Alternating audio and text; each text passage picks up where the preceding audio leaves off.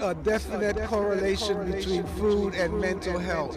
You know, the, the human body uh, has a high moisture content. You know, where we're at least 70% blood, 70% liquid, and that blood permeates the entire system. And naturally, it soaks up the mind, it soaks up the brain. The brain, on a regular basis, has a good 90% blood flow streaming into it. But in the brain area, that blood cir- circulation slows down. It moves slower there than anywhere else. So if the if the blood is laden with toxins, those toxins are going to linger on the brain longer than we would like them to be. And and I'm not talking just about uh, the food toxins that we know ourselves by eating certain foods that generate a certain kind of waste, but even some environmental hazards, some lifestyle hazards, even the, the toxins that we consume from, say, even torching a herb, burning a herb like ganja. We extract a lot of the toxins out of it. And this toxin, as it goes into the bloodstream, through the lungs, it hits the brain automatically, right away. So we need to be careful and be conscious of how we're dealing with it. This is why in the science that I have observed, we definitely keep it live. We keep it raw. Because taking that herb, taking that fresh ganja in a juice form, then you don't activate the toxins. It's no different than boiling your herbal tea.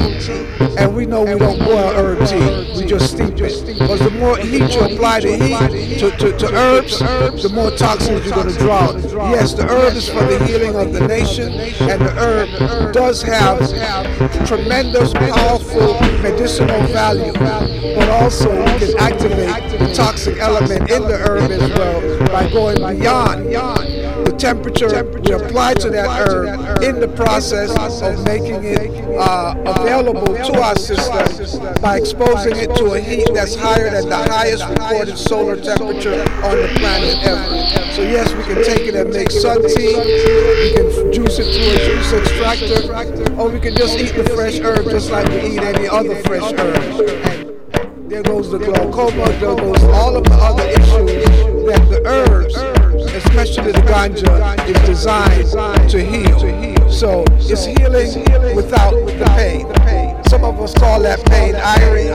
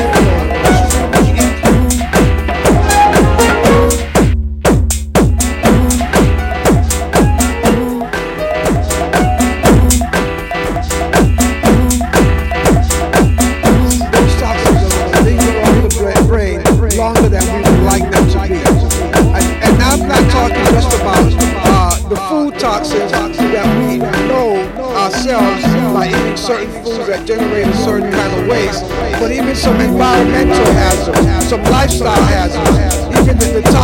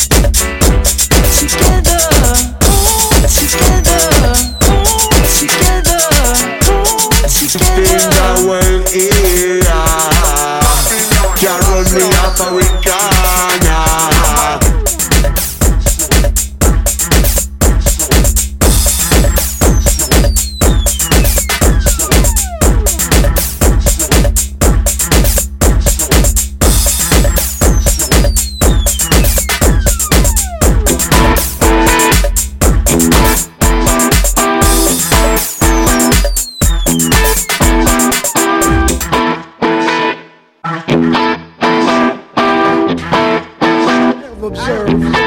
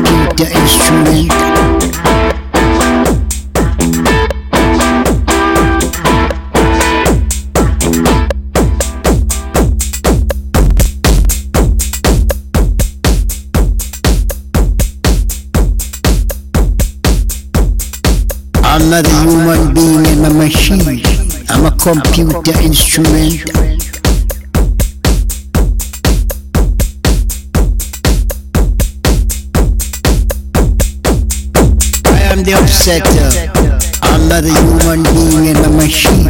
I'm a computer instrument. I am the upsetter. Uh.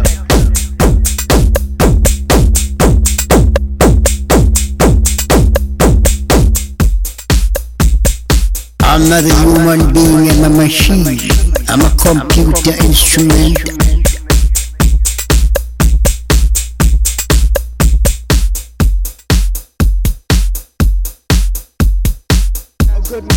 I'm not a human being, I'm a machine. I'm a computer instrument. Blood circulation slows down. It moves slower there than anywhere else.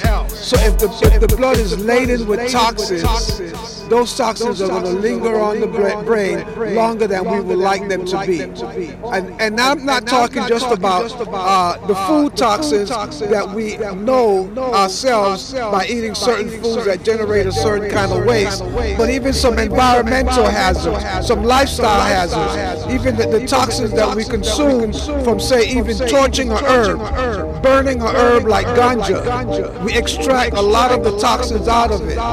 And this toxin, as it goes into the bloodstream, through the lungs, it hits the brain automatically right away. So we need to be